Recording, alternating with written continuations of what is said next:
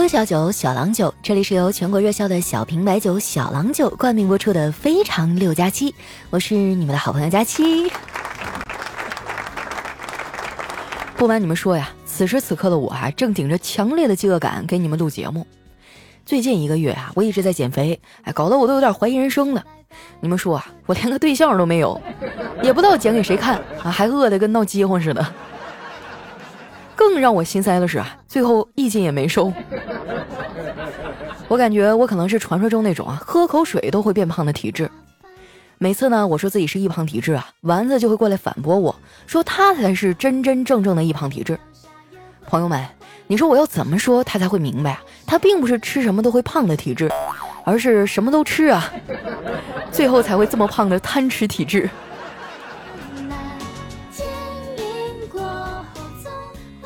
丸子减肥啊，永远都只停留在嘴上，就不像我行动力这么强。说实话，我现在饿的都快出幻觉了。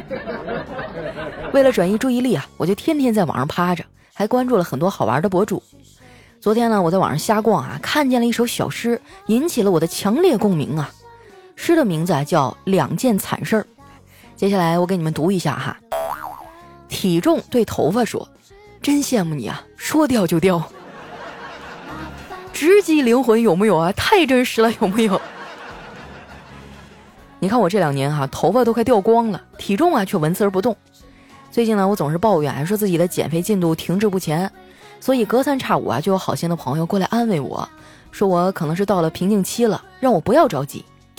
你说这事儿我急也没啥用啊，所以就这么地吧，也不一定非得瘦成一道闪电呢，对不对？瘦子有瘦子的宿命，那胖子也有胖子的宿命啊。瘦子呀，就算饿到皱起了眉头，也仍然被当成是忧郁；而胖子呢，就算是忧郁到皱起了眉头，啊，也仍然被当成是饿了。这些话哎，我也就跟你们吐槽一下，哎，我可不敢跟我妈说。那首歌咋唱的来着？生活的烦恼跟妈妈说说，她嫌我懒；工作的事情找爸爸谈谈，他嫌我笨。就算他俩最后不骂我，也会唠叨个不停。现在啊，无论我跟他们说啥，最后呢都会被扯到相亲这事儿上。他们总说我啊找对象也不着急，那最后要是真没结婚啊，也没小孩，老了以后该怎么办呢？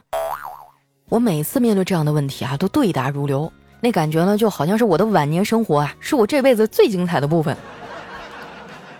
一到这时候呢，我妈就会一脸困惑：“闺女儿啊，我有时候都理解不了你，明明年轻的时候都照顾不好自己，却对以后的老年生活迷之自信，你到底是咋想的呀？”我觉得老太太的思维太过僵化了，其实很好理解啊，毕竟我们上学的时候啊，刚开学那几天也不会担心期末考试挂了的事儿啊。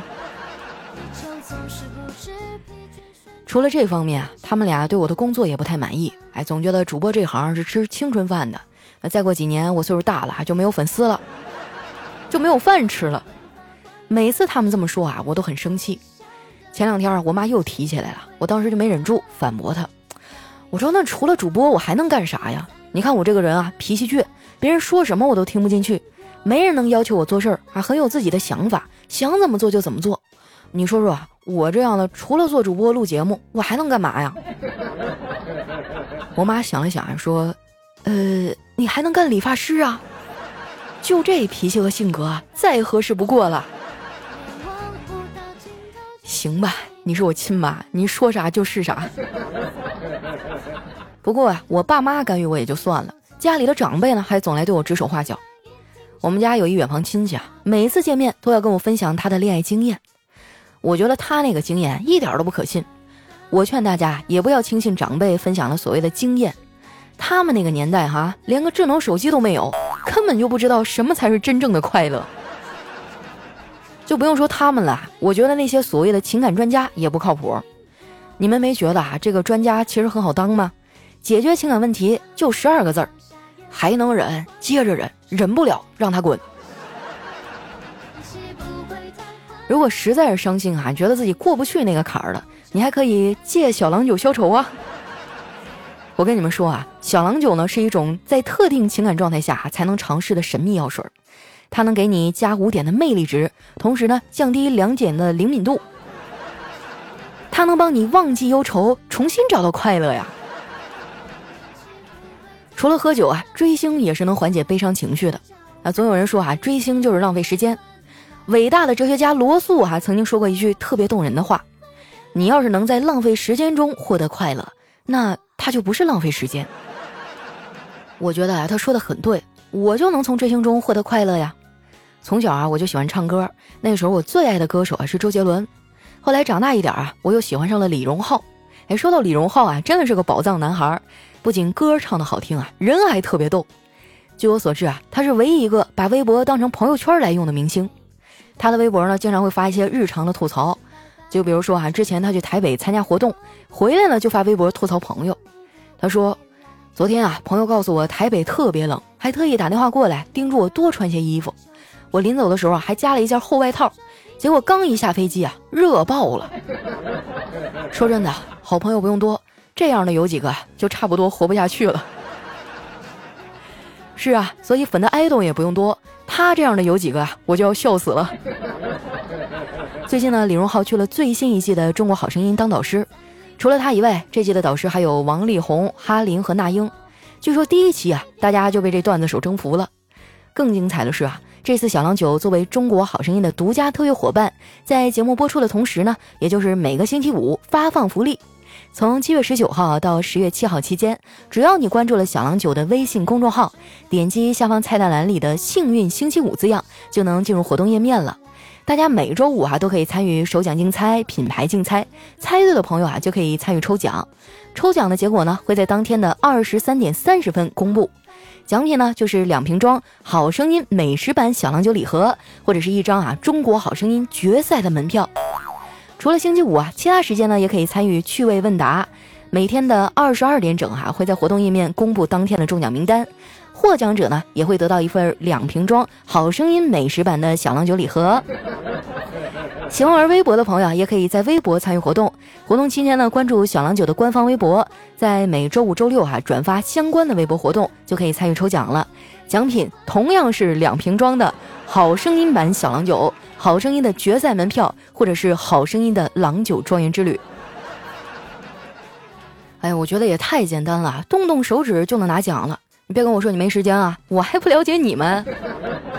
据我所知。当代青年每天的基本状态啊，都是晚上的时候啊，亢奋的发誓，哎，我不能再这么混日子了，我要努力奋斗，我要像其他人一样拒绝懒惰，我能成功。然后到了白天呢，就依旧在看剧、刷微博、玩游戏。哎，反正你也要刷微博、玩游戏呀，那为啥不玩小郎酒这个带奖的竞猜游戏呢？当然了，从大家的身心健康角度考虑啊，我还是建议把工作尽量放在白天做完。其实我也知道。很多时候啊，干预我们工作的不是手机，而是那没完没了的开会呀。昨天都快下班了，领导突然说要开会，在会议室啊，我拿出一张红桃四的扑克牌扔在桌上，看着他们一脸的懵逼，我淡定的说：“哎，对不住了各位，我有事，我先走了啊。”说完啊，我拿着包就跑，结果还没下楼呢，就接到了领导扣工资的警告，然后我就又回去了。我觉得吧，钱不钱的不重要。主要是觉得开会啊也挺有意义的。这会议开了一个多小时啊，我也认认真真的从头听到尾，直到最后我也没有 get 到领导的具体意思。会议结束以后呢，我特意去问了一下，还跟他阐述了一下我的想法。领导听我说完，挥挥手说：“小赵啊，你看着办吧。”你们知道吗？当领导说“你看着办吧”的时候，他的意思是啊。我懒得去想，也想不出来好的了。虽然让你看着办，但是你一定要想出让我满意的方案才行。要不然啊，你就接着改吧。后来我又在公司加了会儿班，等我再出门的时候呢，外面竟然下雨了。上海最近的天儿啊，就跟蒸笼一样。下雨了，我也高兴不起来啊，因为根本就不会变凉快呀。你要是觉得下雨啊，气温会下降，那你就是想多了。老天爷只不过是觉得要烧干锅了，给你添点水，然后好接着蒸啊。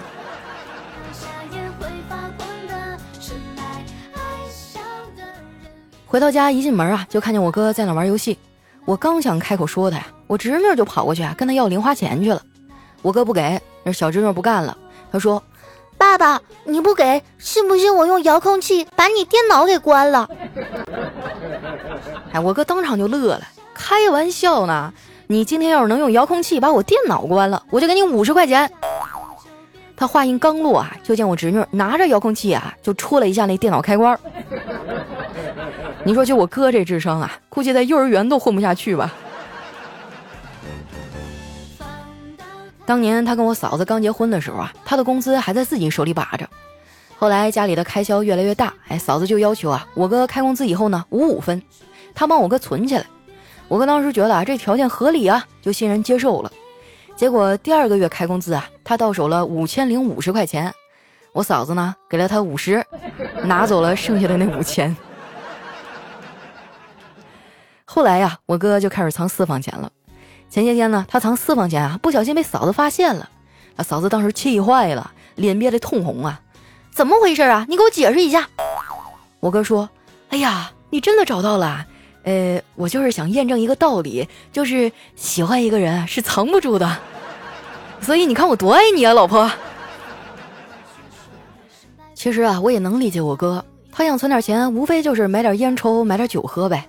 不过想喝酒啊，也不一定非要这么偷偷摸摸的藏钱呀，你还可以参加小郎酒的幸运星期五活动啊。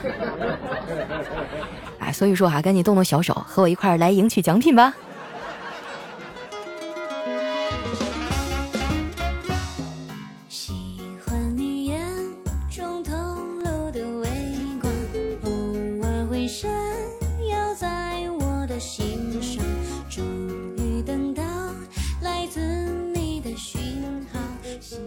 一段音乐，欢迎回来，这里是由小郎酒冠名播出的《非常六加七》喜欢我。的朋友呢，记得关注我的新浪微博和公众微信，搜索“主播加七”的字母全拼。有什么想对我说的话呀，或者好玩的段子呢，可以留在我们节目下方的留言区。那接下来时间啊，分享一下我们上期的留言。首先这一位呢叫展翼云中飞，他说：“佳期啊，你这养老计划太伤人了，这么多的大好青年和粉丝，你怎么就想不起来呢？怪不得光棍这么多。”原来女人啊，都不是一有事儿就想找个男人靠靠的年代了。首先想到的居然是闺蜜，不一定哈，这年头闺蜜也不靠谱啊，非常容易让你变成青青草原，然后就可以在上面抓羊。下一位呢叫佳期的茄子黄瓜，他说感觉时间过得好快呀，眼瞅着已经是下半年了，今年二十九岁的我马上就要奔三了，为啥连自己的另一半都找不到呢？最近家里啊总是催我找对象，我也很郁闷，让我上哪儿找去啊？要是那么好找，我几年前就找了。之前呢相过几次亲，见过两次面，微信上聊聊天，对方就感觉我不合适。你说这是为啥呀？为啥每个都是这样？是不是我不够帅，还是我不够成熟啊？真后悔啊！当初上学的时候那么多女孩跟我表白，我没接受，沦落到今天啊还是单身狗，难道这是上天注定想让我一直帅下去的原因吗？哎，兄弟，醒一醒啊！你仔细回忆一下，是不是每次都是发完照片以后，姑娘才说不合适的？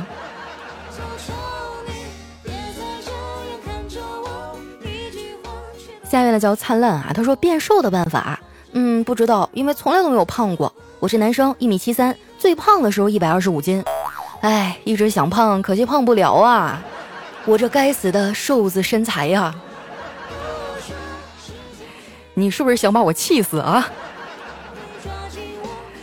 哎，我真的是从小就胖，我小学五年级的时候就过一百斤了。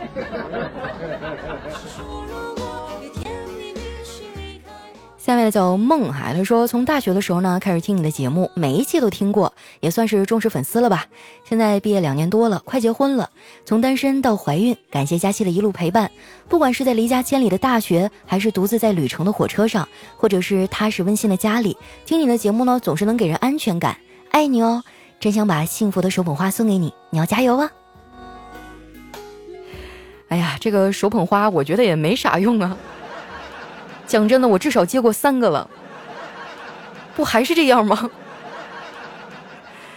来看一下我们的下一位啊，叫风铃振驰啊，他说强烈呼吁啊，成立大使应援会，那些自称大使的朋友，八月十号排个队哈，上佳期这个胸口碎一下。哎，你别说了啊，我都上火了，你看这眼瞅就要我们线下见面会了，我这肥还没减下去，我真的超级害怕。那天你们过来的时候啊，佳琪你好胖啊，你长得不如照片上漂亮。那完了，估计我回家就得哭一场。嗯，怎么说呢？我自认为自己不算是一个颜值主播哈，也就长得还行，所以我希望那天大家给我点面子啊，不要当场吐槽，可以回来留言说我。对啊，另外再插一句哈，在八月十号呢，我会在上海浦东的苏宁浦东第一店哈做一场线下活动，嗯，到时候大家如果有时间，离得不远，可以过来看看我哈。给你们准备了一些小礼物哈，不成敬意，反正都是我自掏腰包弄的。你们看着领啊，不领也行。来看一下我们的下一位啊，叫特爱大佳期。他说：“佳期大美妞，你给我听着啊，这条评论你敢读，我我就敢撕暑假作业，就撕的粉碎粉碎的那种。你可得了吧，这锅我可不背，你肯定是没写完。”下面呢叫半梦浮生，君临天下。他说：“我这个八零后最近换了个工作，去了一看啊，全办公室除了我都是九五后的小鲜肉。中午老公给我打视频电话，关心我公司的情况。我拿着手机给他看了一圈，老公板着脸说：怎么都是男人啊？你不会吃亏吗？我旁边一个九八年的小孩听到以后啊，对着镜头说：叔叔你放心，阿姨很安全。我的天啊，这一声阿姨叫的我心都颤了一下。”真的啊，我发现现在，嗯，就尤其是互联网公司哈，有很多的年轻人，就什么九五后、九七后，可能年轻人会有更多新鲜的想法吧，会有更多新鲜的血液。呃，我也真的就是已经沦落成老阿姨那一辈儿了。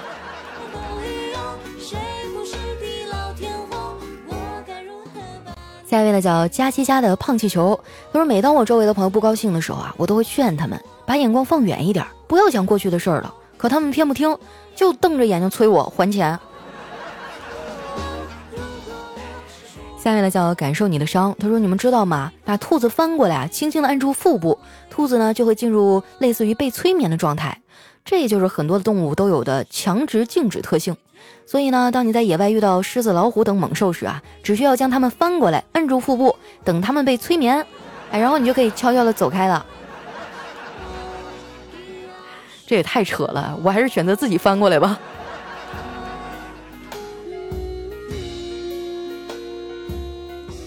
下一位朋友呢，叫哑巴喇嘛的喇叭。他说：“若干年以后的某一天，我像往常一样打开喜马拉雅，戴着耳机听着一千期的《非常六加七》。我女儿突然跑过来问我：‘爸爸，你在听什么呀？’我告诉她：‘我在听一个漂亮小姐姐讲段子呀。’这小姑娘一下就抢过去听了，嘴巴还在嘟囔着说。”爸爸，你骗人！哪里有什么小姑娘啊？这不就是妈妈吗？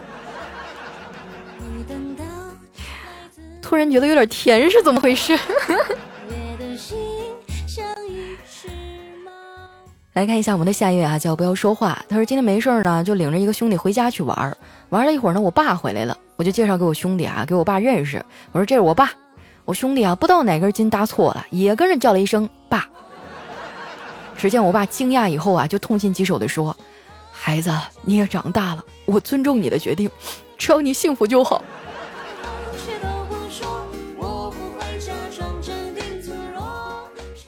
下面呢叫廖啦，他说：“佳琪你好，我是一名初二的学生，放完假的十天内啊，我就将假期作业做完了。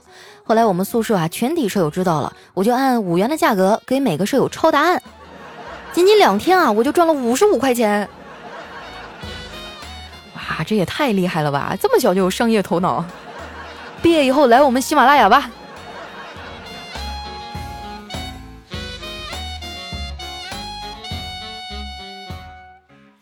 下面呢叫思好呀，他说佳期啊，明天呢我要去和我心仪的高中报道了，中考还算顺利，考到了重点高中，到十二号啊就去报道，希望接下来三年可以好好努力，考到梦想的广东美院，然后呢继承我家在深圳的三套房子。再找一个对我超级超级好的女朋友。哎，同学，你找女朋友对年龄有要求吗？你觉得我怎么样？肤白貌美大长腿，声音甜会哄睡觉，天天晚上给你讲段子。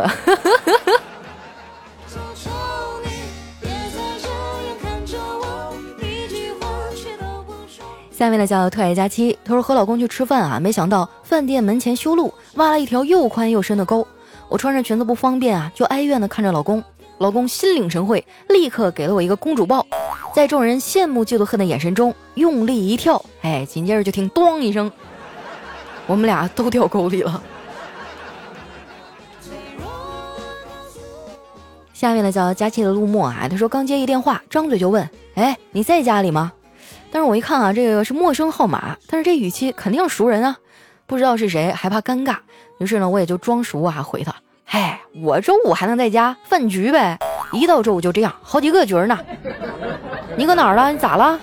对方沉默一会儿，说：“你叫的外卖，我在你家门口了。”哇，真是史上最尴尬的装逼时刻。下月的叫佳期的小幸福，他说英语老师啊，暑假带女儿去找在外地工作的爸爸，在车上呢，女儿问：“妈妈，我们去那儿要住哪儿啊？”妈妈说。我们住租的房子呀，女儿想了一会儿又问：“那那猪住哪儿啊？”好可爱啊！真的，我觉得以后我要是有孩子啊，我就一定要生个小姑娘，每天给她梳不同的小辫儿啊，一天换一个样儿，给她买漂亮的小裙子，然后教她讲段子。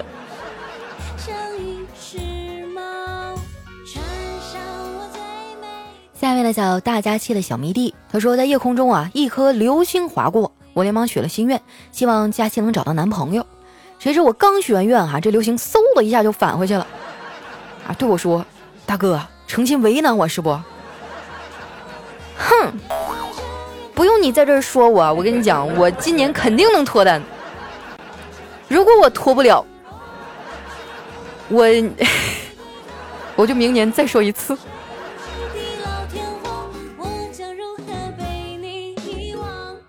下面的叫笑出的腹肌，他说同事的女儿啊是一个小美人儿，从幼儿园回来呢，他妈妈经常会问他：“美人儿，今天有人这么叫你了吗？”这小女孩啊居然叹了一口气说：“哎，估计他们看我看的多了，也就不觉得我美了。”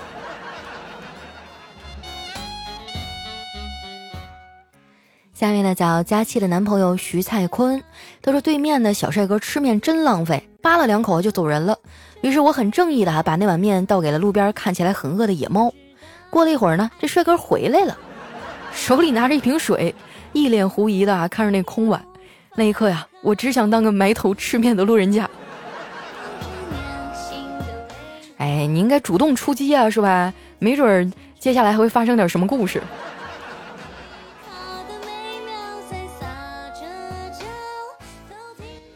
下面呢叫佳期的小气球，他说有一小孩啊，跟他老爸说不想上学了，他爸笑了笑说：“你去问菩萨，菩萨让你不读，你就不读吧。”哎，小孩还真去了，过了一会儿回来，说菩萨同意了。他爸说：“菩萨怎么说呀？”那小孩说：“我问菩萨，菩萨我不读书了好不好？我一抬头，菩萨就给了我一个 OK 的手势。”啊，我看你是欠揍了吧。